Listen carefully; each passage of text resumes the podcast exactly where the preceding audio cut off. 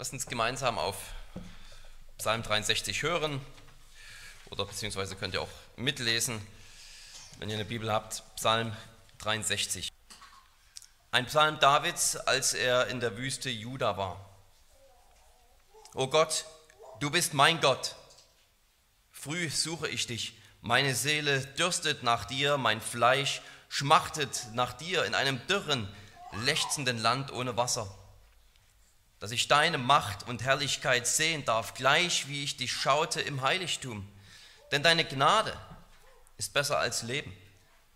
Meine Lippen sollen dich rühmen, so will ich dich loben mein Leben lang. In deinem Namen meine Hände aufheben. Meine Seele wird satt wie von Fett und Mark und mit jauchzenden Lippen lobt dich mein Mund. Wenn ich an dich gedenke auf meinem Lager, in den Nachtwachen nachsinne über dich.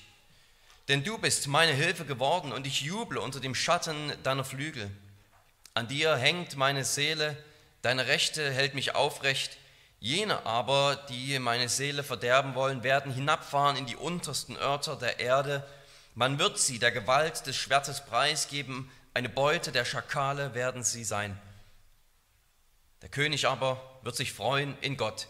Wer bei ihm schwört, wird sich glücklich preisen, doch der Mund der Lügenredner wird gestopft. Wort des lebendigen Gottes. Jetzt zuerst möchte ich mal die Kinder ansprechen, weil da vielleicht die Aufmerksamkeitsspanne am geringsten ist. Ihr wisst ja wahrscheinlich alle irgendwie, was eine Wüste ist. Also eine Wüste, das ist ein Ort, wo eben meistens ganz viel Sand ist und ganz wenig Wasser. Und wenn man in einer Wüste ganz, ganz lange lebt, da geht einem irgendwann das Wasser aus. Da gibt es ja nicht irgendwo einfach einen Wasserhahn oder gibt es auch nicht irgendwo einen Teich oder einen See, wo man was zu trinken hat, sondern irgendwann ist man ganz ausgetrocknet in der Wüste. Und man hat nichts mehr zu trinken, man hat gar keine Kraft mehr und man hat aber riesigen Durst und die Sonne brennt ganz heiß.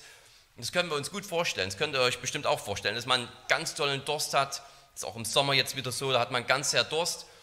Und wenn man ganz sehr Durst hat, was wünscht man sich dann am allermeisten? Dann wünscht man sich am allermeisten, dass man irgendwas Leckeres, Kühles, Kaltes trinken kann zur Erfrischung. Und David, der diesen Psalm heute geschrieben hat, der war auch in der Wüste. Und der war in der Wüste und der war ganz vertrocknet und der hat ums Überleben gekämpft und dem ging es ganz schlecht. Aber der sagt eine ganz wichtige Sache, die wir verstehen müssen und die ihr auch Kinder verstehen könnt. Der sagt, noch viel wichtiger als das Wasser, das ich trinken kann, ist Gott selbst. Wenn ich Gott habe, dann ist es noch viel wichtiger, als dass ich Wasser habe. Oder man könnte es auch andersrum sagen, ist zwar schön, wenn ich viel Wasser habe und wäre auch schön, wenn ich meinen Durst stillen könnte, aber wenn ich dann Gott nicht kenne und ohne Gott leben muss, dann nützt mir auch das ganze Wasser nichts. Und das ist eine ganz, ganz wichtige Botschaft, die uns sagt, eben, wie wichtig Gott für uns ist und wie wichtig der Herr Jesus in unserem Leben ist. Noch viel wichtiger als das Allerwichtigste, was ihr euch überhaupt vorstellen könnt. Noch wichtiger als Wasser in der Wüste oder Brot, wenn wir ganz lange nichts zu essen gehabt haben. Dieser Psalm, das ist einer der wenigen, wo wir mal eine Überschrift haben, die uns tatsächlich etwas über den Inhalt oder über die Umstände sagt. Äh, wir wissen jetzt nicht mal super viel aus dieser Überschrift, aber wir bekommen die wichtigste Information, die wir brauchen, nämlich dass David in der Wüste Juda war. Ist noch nicht einmal sehr präzise und die Ausleger diskutieren, wann das genau in Davids Leben war. War es, als er vor dem König Saul geflohen ist, der ihn umbringen wollte und er musste in die Wüste fliehen, um zu überleben? Oder war es, als er vor Absalom, seinem eigenen Sohn, geflohen ist, der ihn umbringen wollte? Am Ende spielt es vielleicht keine so große Rolle, David, der muss in die Wüste fliehen, weil Feinde es auf sein Leben abgesehen haben, weil ihm jemand nach dem Leben trachtet, ja nichts Geringeres als seinen Tod sucht. Und David flieht mit seinen Männern, mit einigen Verbündeten in die Wüste und ähm, ja, muss dort schmachten. Er kämpft dort ums Überleben und wir haben ähnliche Psalmen, ja, wo jemand sozusagen diese, wo David oder auch andere Beter irgendwie auf der Flucht vor ihren Feinden sind. Und diese Psalmen, das sind ganz häufig Klagepsalmen, so werden die häufig genannt. Da wird eben diese Frage gestellt, Gott, warum passiert mir das? Warum bin ich von Feinden umgeben? Warum hast du das zugelassen? Gott, wo bist du? Das sind diese Klagepsalmen und die haben natürlich auch ihren Platz, dass wir auch solche Psalmen beten können, wenn wir diese Frage an Gott haben, Gott, wo bist du, warum bin ich in diesen Umständen, in denen ich jetzt drin stecke? Aber hier in diesem Psalm, obwohl David in einer ähnlich lebensbedrohlichen Situation ist, hören wir nahezu nichts von irgendeiner Klage.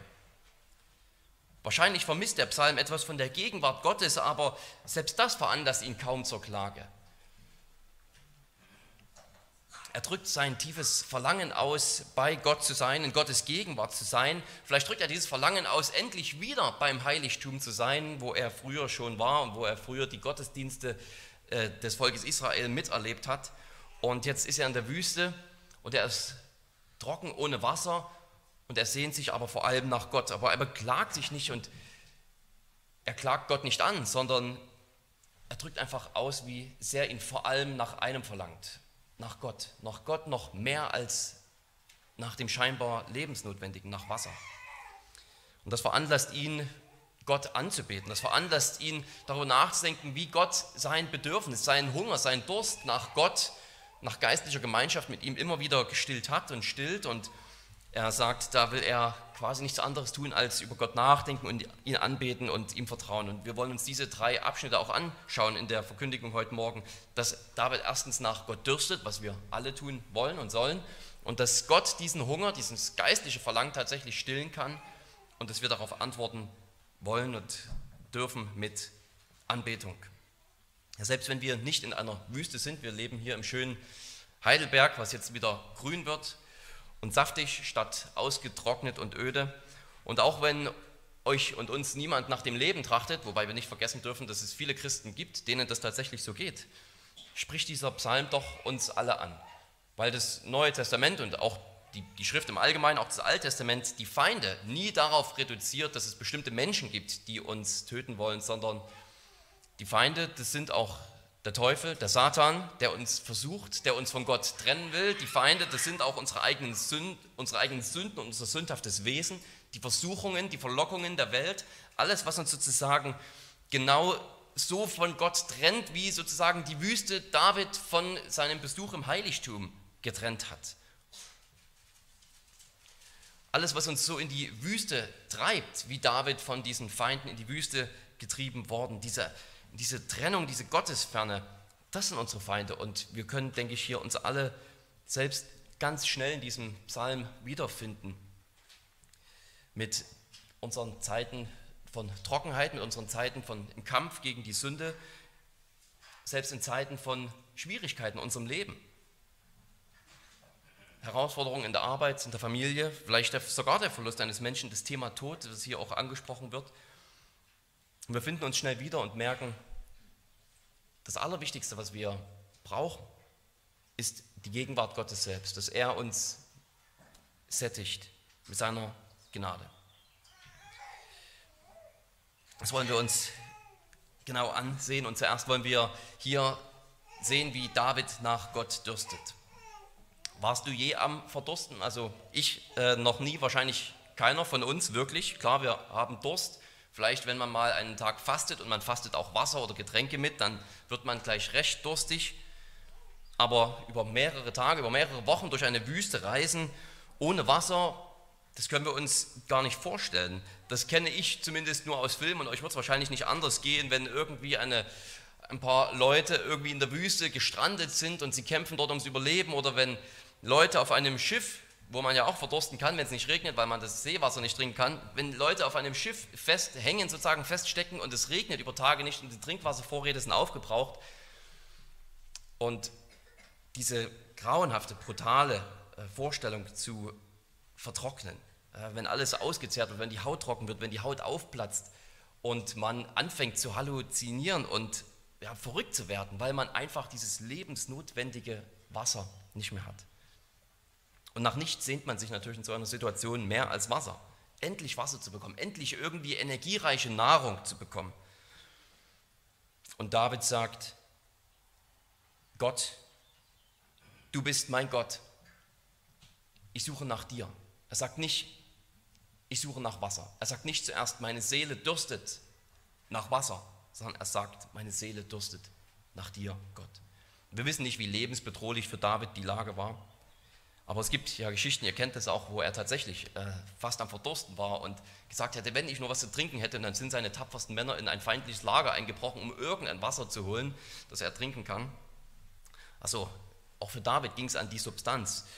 Aber er merkt das Wichtigste, was er braucht, das, wonach er mit seinem ganzen Wesen, mit seinem ganzen Verlangen am meisten schreit, wonach er am meisten lechzt, ist nicht das Wasser, sondern Gott.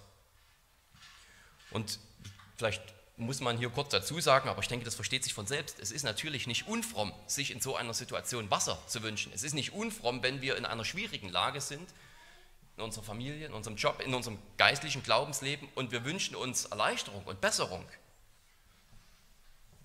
Das ist nicht die Frage, es ist nicht unfromm, sich sowas zu wünschen. Der Punkt, den David hier sozusagen für uns in diesem Psalm festhält, ist, dass noch wichtiger als die Erleichterung und die Besserung unserer Umstände ist die Gegenwart Gottes selbst. Das ist noch wichtiger. David sagt in dieser grauenhaften Wüstensituation, verfolgt von Feinden, ausgedörbt am eigenen Leib, ich suche vor allem dich, Gott. Ich habe vor allem Verlangen nach dir. Noch wichtiger als das Wasser bist du mir. Mit allem, was ich bin. So könnten wir vielleicht das Wort Seele mal ein bisschen neudeutsch übertragen. Mit allem, was ich bin, mit meinem ganzen Verlangen. Mein ganzer Mensch, der verlangt nach dir. David ist wortwörtlich in einem dürren Land ohne Wasser, aber sein Leib, der schmachtet nicht zuerst nach Wasser, sondern zuerst nach Gott. Er ist nicht einfach nur geistlich in einer dürren Situation, sodass er vielleicht gerade irgendwie in einer Glaubenskrise steckt, sondern er ist tatsächlich wortwörtlich in einer Wüstensituation, in einer dürren Situation. Und er kämpft ja aber nicht gegen das Gefühl der Gottverlassenheit an. Er wünscht sich gerne, wieder mehr bei Gott zu sein. Er wünscht sich gerne, vielleicht wieder zurück zum Heiligtum zu kommen, wo er schon einst war, wo er die Güte Gottes erlebt hat und geschaut hat. Aber er weiß, dass in dieser Wüstensituation das Allerwichtigste eben diese Beziehung zu Gott ist und diese Gemeinschaft mit Gott. Gott, sagt David hier in, im Endeffekt, ist ein so seltenes Gut wie Wasser in der Wüste. Es ist so kostbar und so begehrenswert wie Wasser in der Wüste. Und sogar noch kostbarer. Denn er ist ja in einer wasserlosen Wüste und begehrt aber Gott noch mehr und die Gemeinschaft mit ihm, als er sein unmittelbares Durststillen sozusagen herbeisehnt. Wie kann das sein? Das ist doch vielleicht die große Frage. Wie kann das sein? Wie kann einer, der in einer Wüste ist und wirklich wortwörtlich sozusagen am Austrocknen ist, vielleicht lange nichts gegessen hat oder nur irgendwelche einfachen, simplen Mahlzeiten, die er irgendwie stark rationieren musste, wie kann einer in einer solchen Situation tatsächlich noch allen Ernstes von Herzen sagen, mich verlangt vor allem nach einem, nach Gott selbst? Wie kann einer in so einer Situation tatsächlich mehr Verlangen nach Gott haben als nach Wasser? Die Antwort ist ganz einfach. David sagt, er hat ein solches Verlangen nach ihm, weil er Gott kennengelernt hat bereits. Er weiß um die Qualitäten und die Vorzüge Gottes und darum hat er mehr Verlangen nach ihm als nach Wasser. David sagt, er hat Gott im Heiligtum geschaut. Hier ist nicht klar, was gemeint ist. Einige Ausleger vermuten, dass sich David hier vielleicht an eine Zeit erinnert, als er im Heiligtum am Gottesdienst der Israeliten teilgenommen hat. Dort hat er am Gottesdienst teilgenommen, wie die Israeliten gefeiert haben, die ihre Tiere geopfert haben und die haben sie feierlich verbrannt und die haben dann Gemeinschaft in der Gegenwart des, der, der anderen Gläubigen und im Gegenwart sozusagen des Tempels und der, der Priester dort gegessen. Und die Priester, die haben diese, diese Tiere fein nach den Vorschriften, die Gott gegeben hat, zerschnitten und dann sozusagen gegrillt und verbrannt und das Fett und der Rauch ist alles verbrannt und aufgestiegen zu Gott. Und man hat diese großen Taten Gottes, die, die er getan hat, als er das Volk Israel aus der Sklaverei in Ägypten geführt hat, man hat diese ganzen Taten sich neu vor Augen geführt, man hat das alles ganz neu sozusagen erlebt und gesehen in Form dieser, dieser Zeremonien, die Gott eingesetzt hat. Und, Gott, und David sagt, ich habe doch deine Herrlichkeit geschaut im Heiligtum. Ich habe doch an, diesen, an diesem ganzen Tempelgottesdienst teilgehabt. Ich schaute dich im Heiligtum. Es könnte also sein, dass er hier an, dieser, an die vergangenen Erfahrungen des Gottesdienstes sozusagen denkt. Andere Ausleger vermuten, dass er vielleicht eine Vision gehabt hat, weil dieses Wort in Vers 3, ich schaute dich im Heiligtum, das ist nicht das normale Wort für sehen, dass man irgendetwas gesehen hat und ganz normal mit den Augen wahrnimmt. Das kann das Wort auch bedeuten, aber es wird vor allem häufig benutzt, wenn Leute eine Vision haben, wenn sie etwas schauen in Gottes himmlischer Herrlichkeit. Sozusagen, wenn Gott den Vorhang einmal rüberzieht und sie sehen die himmlische Herrlichkeit. Und äh, denken wir da zum Beispiel an Jesaja 6, der Gott in seinem Heiligtum geschaut hat. In einem, er hat einen Traum gehabt oder eine Vision. Und da war er im himmlischen Heiligtum, im himmlischen Tempel selbst und hat die Herrlichkeit Gottes gesehen und war ja, völlig überwältigt davon. Auch da kann man sich vorstellen, wenn David vielleicht so eine Vision gehabt hat und sich darauf bezieht, wenn er da einen Vorgeschmack bekommen hat, sozusagen, davon, wie es eines Tages in Gottes Herrlichkeit sein wird, dann können wir auch verstehen, dass er sagt, lieber noch mehr davon als Wasser. Also es ist, wie gesagt, nicht ganz klar, welche dieser zwei Optionen hier zu wählen sind, aber ich denke, die passen ja auch gut zusammen. Selbst wenn er sich auf vergangene Zeiten, auf vergangene Gottesdienste und Gottesdienstähnliche Erfahrungen bezieht, am Heiligtum in der Stiftshütte, dann wird doch David sozusagen, äh, da hat doch David gerade mehr als nur eine rein äußerliche Zeremonie wahrgenommen. Eine Gefahr, die immer besteht, eine Gefahr, die sogar heute besteht, die jetzt besteht für uns hier, die wir im Gottesdienst sitzen. Es kann sein, dass wir hier da sind, dass wir da sitzen und alles, was wir sehen, ist eben, dass hier jemand vorne steht oder auch zwei und alles, was wir sehen, ist, dass wir irgendwelche Lieder singen, singen und wir sehen dann noch, dass wir hier am Tisch zusammen Platz nehmen und wir essen ein kleines Stück Brot und trinken ein kleines Stück Wein und es ist möglich, dass wir nur diese äußeren Sachen sehen. Und dass das alles ist, was man sieht. Und man sieht nicht die Herrlichkeit und die Größe und die Macht und die Gnade Gottes. Es kann sein, dass wir so da sitzen und uns entgeht sozusagen, wir sitzen mitten im Gottesdienst und uns entgeht, was sozusagen gerade passiert. Dass Gott hier ist, dass er zu uns redet. Ein Theologe hat es gut beschrieben. David, wenn er sozusagen an diesen Gottesdiensten teilgenommen hat, an der Stiftshütte und so weiter, sagt er, David blickte durch den Vorhang der gottesdienstlichen Formen hindurch zu dem Unsichtbaren. Und sein Herz ist oft erquickt worden, belebt worden durch die Gemeinschaft mit Gott, welche er in den sakramentalen Ordnungen genossen hat. Und er lechzte danach, wieder diesen großen Segen zu genießen. Also David hat sozusagen diese alttestamentlichen Sakramente und Opfer und alles miterlebt und er hat darin die Größe und die Majestät Gottes gesehen. Er hat die Botschaft, die sie predigen, verstanden. Von der Gnade Gottes, der Israel erlöst. Und er sagt, dieser Gott, der ist so wunderbar. Er ist so groß, er ist so herrlich, er ist so begehrenswert, begehrenswerter noch als Wasser in der Wüste. David sehnt sich mehr nach Gott als nach Wasser, das das irdische Leben erhält, weil er erfahren hat, wie er sagt, deine Gnade ist besser als Leben.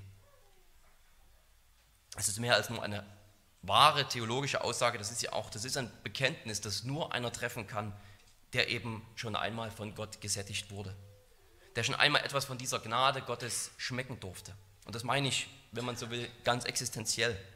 Nur wer im Glauben schon wirklich diese, diese Zusage einmal annehmen konnte und verstanden hat, wenn, es, wenn dir zugesagt wird, dir sind deine Sünden vergeben. Du bist ein Kind Gottes. Christus schämt sich nicht, dein Bruder zu sein, trotz aller Dinge, die du getan hast. Gott hält dich fest, seine Gnade ist besser als das Leben. Er hält dich fest über den Tod hinaus. Wer das erfahren hat im Angesicht seiner eigenen Sündhaftigkeit und verstanden hat, was das bedeutet, diese befreiende Kraft und die Herrlichkeit Gottes, die uns in Christus so offenbart ist, der unser Freund und Bruder ist, der wird dann merken, ja, da ist, da ist eine Qualität, da ist ein Leben, da ist eine Freiheit, die alles übersteigt, was uns irdisches Sattsein bieten könnte. Wer solche Zusagen angenommen hat, solche Befre diese befreiende Wirkung erfahren hat, der Sündenvergebung, der Zusage, dir ist alles vergeben, was du getan hast. All deine bösen Gedanken, deine Worte, deine Werke. Wer das erfahren hat, der wird danach lechzen, der wird sagen, ich will wieder dorthin, ich will das wiederhören, ich will das wieder glauben, ich will darin leben, mein Leben lang, ich will das immer forthören. Dass ich gerechtfertigt bin, gerecht gesprochen vor dem heiligen Gott, Allein durch Glauben, allein weil ich mein Vertrauen auf Christus setze, ist mir alles geschenkt. Alle himmlischen Segnungen sind mein. Diese Gnade ist besser als Leben. Das ist eine spannende Aussage, weil wir in gewisser Weise vielleicht die Gnade Gottes gerade darin erwarten, dass er das irdische Leben erhält. Und in gewisser Weise, klar, macht er das schon. Dieser Psalm ist nicht irgendwie in außerirdische Sphären abgehoben. Hauptsache Gott ist irgendwie in meinem Geist und der Rest, der passt schon. Nein, David will tatsächlich von seinen Feinden errettet werden. Und er hat die Gewissheit, dass das passieren wird, dass seine Feinde, die ihm wirklich nach dem Leben trachten, am Ende selbst sterben werden. Und dass er wieder sozusagen gerechtfertigt wird, dass diese Lügen, die über ihn verbreitet werden, er redet hier von den Lügenrednern den Lügenmäulern, dass sie gestoppt werden, dass sie beendet sind, dass er wieder rein dasteht. Er hat diese Gewissheit, darauf freut er sich. Aber der Punkt, den David sagte, ist vielleicht sinngemäß, wenn ich zwischen Wasser und zwischen Gott wählen müsste, dann würde ich Gott wählen. Er sagt, das Leben, das ist mehr als Essen. Das Leben ist mehr als Trinken.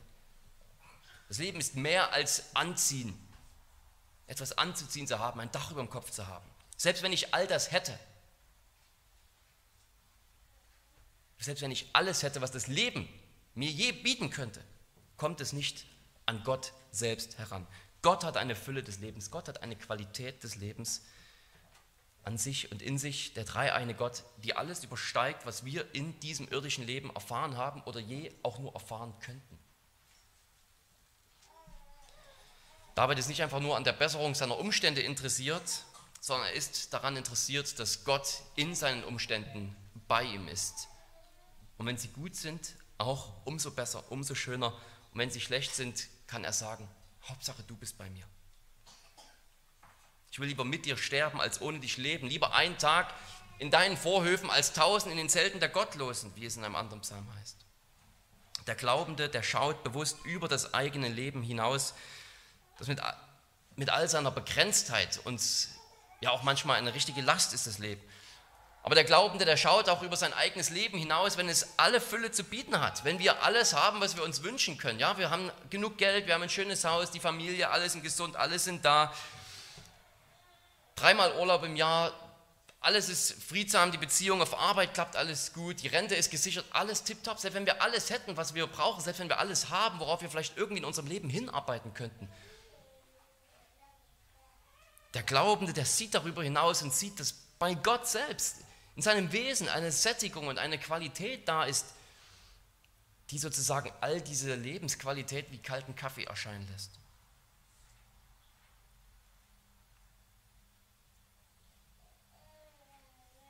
Weil der Glaubende versteht das Leben, das wahre Leben, Lebensqualität über den Tod hinaus und bis in die tiefsten unseres Wesens hinein. Dieses Leben ist in Jesus zu finden und in ihm allein. Vielleicht würdest du gern nach Gott dürsten. Vielleicht würdest du gern nach Gott hungern, wie David es hier tut. Wie können wir diesen Gott kennenlernen? Das ist auch dann für uns die Frage, okay, David, der hat Gott im Heiligtum geschaut und deswegen hat er eine Vision gehabt, einen Eindruck sozusagen von der Größe Gottes, dass er gesagt hat, ich schmachte vor allem nach dir hier mitten in dieser Wüste. Wie, wie können wir Gott so kennenlernen? Die Antwort ist doch einfach. Wo sehen wir die Macht und die Herrlichkeit und die Liebe oder die Gnade Gottes? Die Antwort ist in Jesus Christus. Er ist das Wasser des Lebens. Er ist das Brot des Lebens. Gott selbst sättigt uns in ihm. Das wollen wir uns als zweites ansehen, diesen Punkt. Dass wir von Gott gesättigt werden. So wie Davids Hunger und Durst hier nach Gott ist, wo wir vielleicht als erstes vermuten, dass er Wasser erwähnen würde, so ist auch das, womit David gesättigt wird, als erstes Gott selbst und nicht nur eine Besserung seiner Umstände. Er wird nicht nur von Gott gesättigt in dem Sinne, dass Gott ihm hilft, sondern er wird von Gott selbst gesättigt. Er ist in ihm selbst zufrieden. So wie David sich nach Gott selbst gesehnt hat, hat Gott selbst sich ihm offenbart. Mit seinem ganzen Wesen heißt es, verlangt David nach Gott und so heißt es dann in Vers 6, dass er gesättigt wird an seinem ganzen Wesen wie von Mark und Fett. David ist hier immer noch in der Wüste. Es gibt wahrscheinlich weit und breit kaum was zu essen, außer irgendwelche wilden Tiere, die man finden muss und erlegen muss. Und er zeichnet hier ein Bild von einem Festessen von Mark und Fett. Er hat einen reich gedeckten Tisch mitten in der Wüste. Die Probleme, die sind nicht automatisch aufgehoben. Ist nicht so, dass er einfach raus aus der Wüste ist, sondern er sagt, du, du Gott bist mein Gott. Du sättigst mich wie mit Mark und Fett, als hätte ich jetzt hier das größte, beste Essen. Ich meine, stellen wir uns das vor, ein, so ein langer körperlicher Arbeitseinsatz, vielleicht ein Umzug oder überhaupt eine schwere körperliche Arbeit, die wir tun, wo wir richtig ins Schwitzen kommen. Oder einfach das Essen nach einem richtig langen Arbeitstag. Und dieses Gefühl, sich dann an einen reich gedeckten Tisch zu setzen. Das ist doch viel mehr als körperliche Stärkung. Das macht das Herz froh, das macht den Menschen froh als Ganzen. Ja, wie, wie ich manchmal gern sage, Essen hält Leib und Seele zusammen. Das ist eine ganzheitliche Erfahrung. Wir sehen uns danach, diese Freude, diese Befriedigung, die, die Sättigung, die Kraft, die wir bekommen, körperlich und fürs Gemüt, alleine dadurch, dass wir so an einem reich gedeckten Tisch sitzen, mitten in einer schwierigen Situation oder einem, nach einem langen, schweren Arbeitstag, allein dieses Gefühl von reinem Essen zu haben, dass der ganze Mensch so richtig aufblüht. Und das ist nur die Wirkung von, von normalem Essen, die wir regelmäßig machen dürfen, dass wir uns so richtig darüber freuen, dass wir wieder so richtig Kraft und Lebenslust schöpfen, allein durch einen gedeckten Tisch. Und David ist hier in der Wüste und er sagt, meine Seele, mein innerster Mensch, mein ganz Verlangen ist gesättigt von dir, als würde ich an einem solchen Tisch sitzen. Wir setzen uns hier gleich zusammen an einen Tisch. Wir setzen uns hier gleich zusammen an den Herrenmahlstisch und wir essen nur ein, ein kleines Stück Brot und trinken einen kleinen Schluck Wein. Nicht gerade Mark und Fett, wenn man so will. Das Beste vom Besten. Aber wer auf Christus sieht, für den verwandelt sich plötzlich diese Speise zu einem echten geistlichen Festessen, wie ein reich gedeckter Tisch mitten in der Wüste.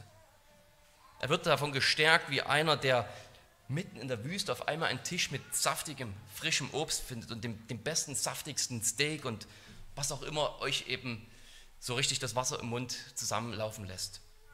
Und wenn wir hier den, am Tisch des Herrn zusammenkommen, dann, dann werden wir geistlich so gespeist und mit einer solchen Kraft, mit einer solchen Freude dürfen wir wieder vom Tisch aufstehen und gehen, weil wir die Güte Gottes selbst geschmeckt haben. Seine Verheißungen, das ist der neue Bund in meinem Blut. Mein Blut zur Vergebung deiner Sünden. Das ist das Brot, das mein gebrochener Leib ist. Gebrochen für dich.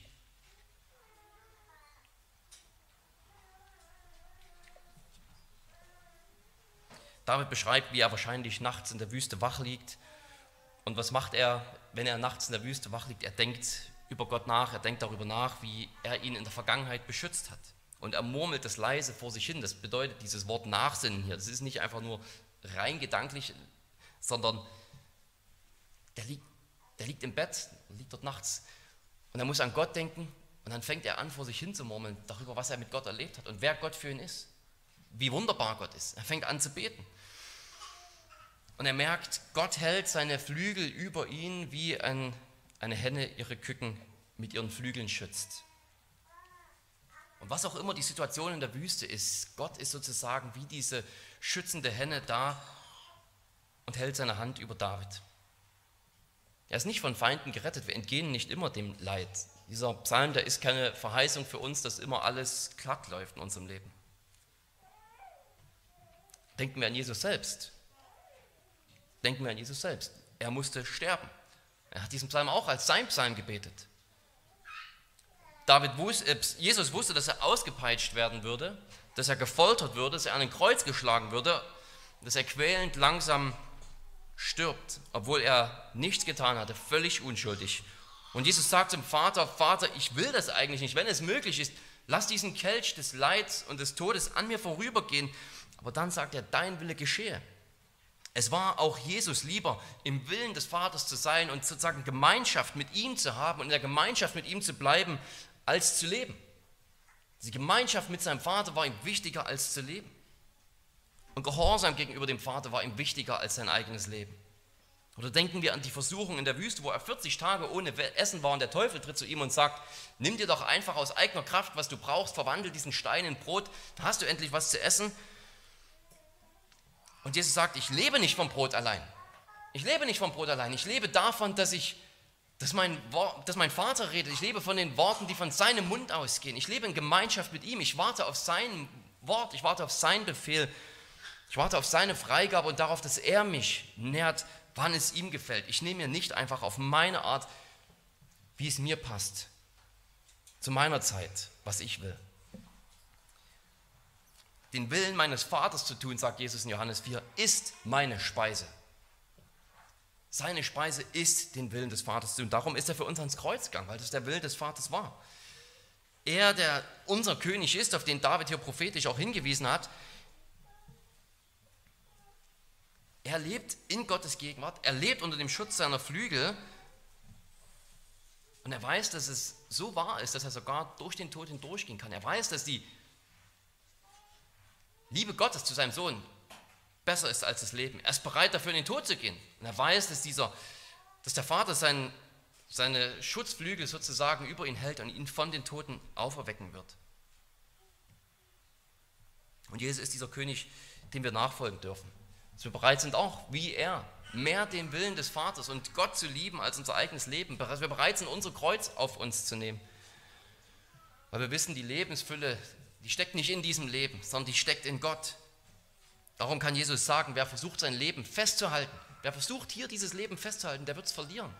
Aber wer es verliert um meinetwillen, der wird es finden. Der wird es finden in einer Beziehung mit dem dreieinen Gott, gerechtfertigt vor ihm als Kind des Vaters.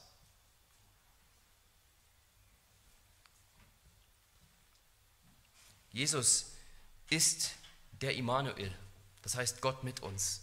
Er ist derjenige, in dem wir die ganze Fülle, die Herrlichkeit, die Macht, die Größe, die Treue und Liebe Gottes sehen, so dass wir sagen können, wenn ich den schaue, wenn ich an den glaube, da sehe ich diese Herrlichkeit und die Größe Gottes, die in mir ein solches Verlangen nach mehr von Gott auslöst.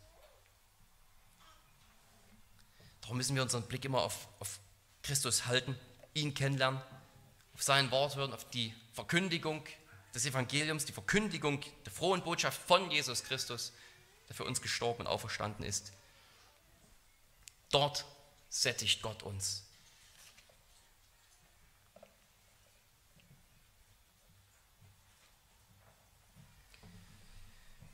David, der, wird, der hat hier Verlangen nach Gott und David, der wird gesättigt von Gott und er weiß das, er weiß sich um, er weiß um die Liebe Gottes, die Gegenwart Gottes, seine, seine Kraft.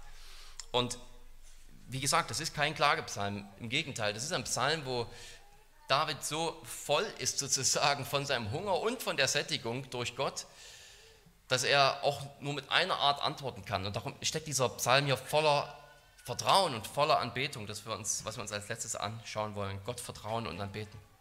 Es ist wunderbar, dass in diesem Psalm so vieles zusammenkommt. Der Widerstand, den Gläubige erfahren in unserem Leben, die schwierigen Umstände, die Gegenwart Gottes gleichzeitig, die, die uns umgibt, die da ist, die uns Kraft gibt, die uns sättigt mitten im Leid, das Verlangen nach Gott, die Gewissheit seiner Hilfe. Und da überrascht es auch nicht, dass wir von David hier hören, wie wir Gott auf diese Sättigung von ihm mit sich selbst sozusagen antworten dürfen. Zum, eben, das erste ist zum einen dieses Vertrauen, dass er sich ganz an Gott hängt. David sagt, ich habe mich ganz an dich gehängt, weil er bei Gott bleibt und weil er weiß, dass Gott bei ihm bleibt, weiß er, dass er von seinen Feinden gerettet wird.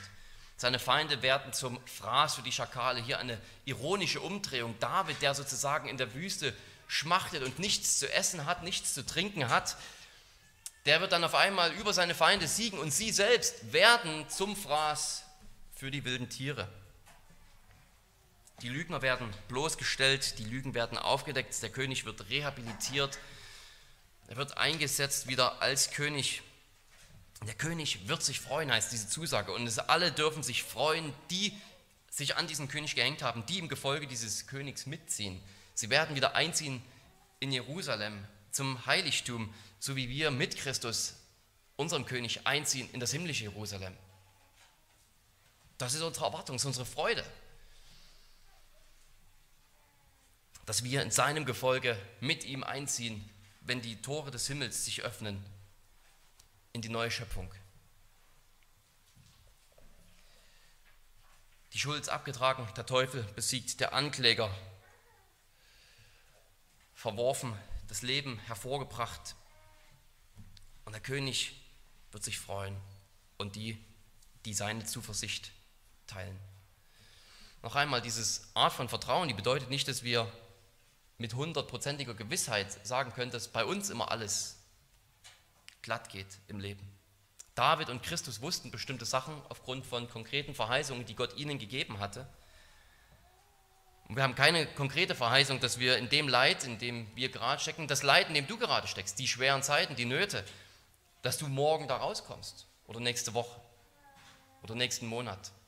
Das wissen wir nicht. Gottes Zeitplan wissen wir nicht. Und dieser Psalm, der will uns auch nicht irgendwelche falschen Hoffnungen und Illusionen machen. Dieser Psalm hat ein größeres Ziel, könnte man so sagen. Der will uns dafür ausrüsten, mitten in diesen Situationen mehr nach Gott zu dürsten als nach einer Besserung unserer Situation. Vor allem in dieser Situation eine Zufriedenheit zu finden, eine Oase sozusagen, eine geistliche Oase mitten in der Wüste, wie wir es vielleicht nie für möglich gehalten hätten, die wir nie, die wir nie gefunden hätten, wenn wir nicht in der Wüste gesteckt hätten. Wenn wir sozusagen in diesem normalen irdischen Leben immer ganz gut aufgehen und alles scheinbar gut läuft, alle Wünsche gleich in Erfüllung gehen, dann finden wir diese Oase vielleicht gar nicht. Diese zufriedenstellende Qualität, die nur Gott hat. Das ist sozusagen der positive Nutzen von, von Leidenserfahrung, von Schwierigkeiten. Und David sehnt sich so nach dieser Gegenwart Gottes, dass, ähm, ja, und er weiß, dass die Gegenwart Gottes für ihn bedeutet, die Feinde zu retten, äh, von ihnen, von den Feinden zu retten. Aber er weiß, dass es nicht einmal alles ist. Für ihn ist nicht einmal das Wichtigste, jetzt von den Feinden gerettet zu werden. Das ist sozusagen langfristig auch wichtig, aber für ihn bedeutet diese Sättigung vor allem, dass er Gott anbeten muss. Auch da gibt es hier in diesem Psalm wunderbare und wirklich so tiefgreifende Formulierungen. Wie bei diesem Dursten, bei diesem Schmachten, da, haben wir diese starken Formulierungen und bei diesem Gesättigtwerden von Gott selbst, wie von Mark und Fett mit so einem richtigen Festessen, da haben wir so starke und wirklich bildhafte Formulierungen. Und dann noch diese Formulierungen bei der Anbetung Gottes, die sind nicht weniger stark und lebendig und, und kräftig. Und da hören wir zuerst, dass er eben ähm, dass er Gott mit seinen Lippen rühmen will. Zweimal wird es gesagt, Vers 4 und 6. Und ja, das wollen wir auch tun, da wollen wir auch einstimmen, wenn wir dann weiter singen, beten, in unserem ganzen Alltag, Gott mit unseren Lippen zu rühmen. Davon zu singen, wie wunderbar ist, dass wir diese Freude, diese Sättigung mit Gott in Jesus Christus gefunden haben. Ihn dafür anbeten zu staunen über die Herrlichkeit dieser Oase, die wir haben sozusagen, die Gott selbst ist. Ihn mit unseren Lippen rühmen, von ihm reden, zu ihm beten, für ihn singen, anderen Menschen sagen, wie wunderbar und wie herrlich Gott ist und von dem Reichtum, den wir in ihm haben. Anderen Menschen davon weitersagen, weitergeben. So mit unseren Lippen Gott loben. Und er sagt auch, er will seine Hände aufheben. Ja, es ist ist beinahe so, als, als könnte er quasi gar nicht anders, als dass sein ganzer Körper hier zum Einsatz in der Anbetung kommt. Dass er seine Hände aufheben will zum Gebet. Diese, diese Pose vielleicht, wo, wo eben deutlich wird, dass man empfängt so und einerseits, dass man aber auch erhebt und dass man Gott preist für den, der er ist. Und schließlich sagt er nichts Geringeres als, ich will dich während meines Lebens preisen oder durch mein Leben hindurch, durch mein ganzes Leben hindurch preisen. Also es geht um seine ganze Seele, mit der er nach Gott schmachtet. Und seine ganze Seele ist von Gott wie mit einem Festessen gesättigt. Und darum kann es auch nicht, um nichts Geringeres in der Anbetung gehen, als dass er durch sein Leben hindurch Gott preisen will. Dass er sein Leben dafür verschreibt, für diesen Gott zu leben, der so viel begehrenswerter ist als Wasser in der Wüste.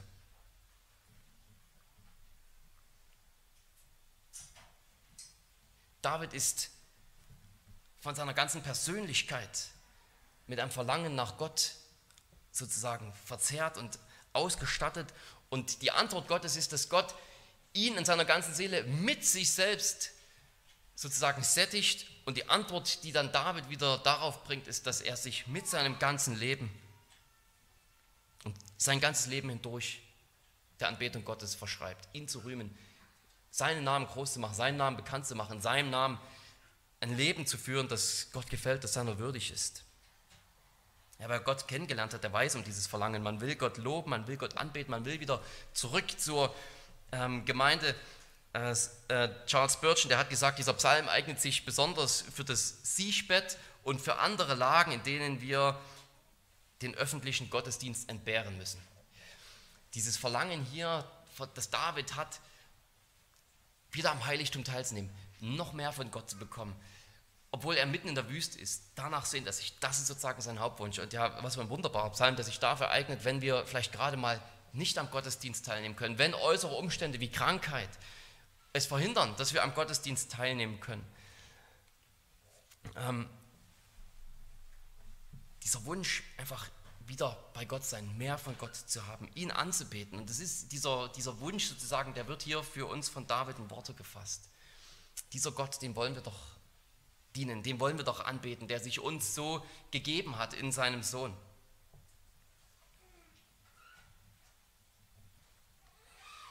Wenn wir zusammenkommen hier am Tisch, dann, dann merken wir genau das alles. Dann merken wir, dass wir dieses Verlangen nach Gott haben. Dann erkennen wir in den Gaben Christus und in ihm die Größe, die Herrlichkeit und die Kraft Gottes. Und in uns wird, denke ich, auch ich kann mir nicht vorstellen, dass es anders sein sollte. Der Wunsch zur Anbetung geweckt. Dieser Wunsch, heute im Rest des Tages und morgen und übermorgen sozusagen weiter, unser ganzes Leben hindurch in der Anbetung Gottes zu leben, ihn anzubeten, für ihn zu leben, heilige Hände sozusagen aufzuheben zu ihm im Gottesdienst, im Alltag, mit diesem Gott äh, zu leben, unser ganzes Leben lang. Er ist, ist würdig, er ist so lebendig, er ist das lebendig machende Brot für uns, für unsere, inneren Menschen. Ihm sei die ganze Ehre. Amen. Lasst uns beten. Allmächtiger Gott, wir, wir staunen über, über deine Führung, äh, dass du David, deinen auserwählten König, so geführt hast, sogar in die Wüste. Ähm, aber das soll zu unserem Nutzen gewesen sein, weil du uns dann durch ihn diesen wunderbaren Psalm gegeben hast. Diesen Psalm, der so gut in Worte fasst, diesen Hunger nach Gott, ähm, den, den wir Christen haben, aber auch ein Hunger, den auch viele haben, die ungläubig sind, weil sie irgendwie merken, dieses Leben ist eben doch nicht alles. Und es darf und kann nicht alles sein. Und ja, wir, wir, wir danken dir, dass du uns offenbart hast äh, in diesem Psalm dass du dieses Verlangen sättigen kannst, dass du dieses Verlangen stillen kannst und dass du uns auch deinen Sohn gesandt hast. In ihm sehen wir deine Herrlichkeit. Er ist das Heiligtum Gottes bei den Menschen, Gott selbst bei den Menschen, unser Freund und Bruder, unser Retter, unser Erlöser und der Bräutigam deiner Braut, der Gemeinde. Ja, wir wir danken dir, wir bitten dich, dass du uns diesem Verlangen wachsen lässt, dass du dieses Verlangen auch stillst und dass du uns hilfst, auch deiner würdig zu leben, dich anzubeten. Nicht zu vergessen, dass wir eben diese dir antworten sollen und dürfen auf deine guten Gaben, auf dieses reiche geistliche Mahl, das du uns in dir selbst schenkst und das du uns auch jetzt hier am Tisch des Herrn schenkst. In Jesu Namen.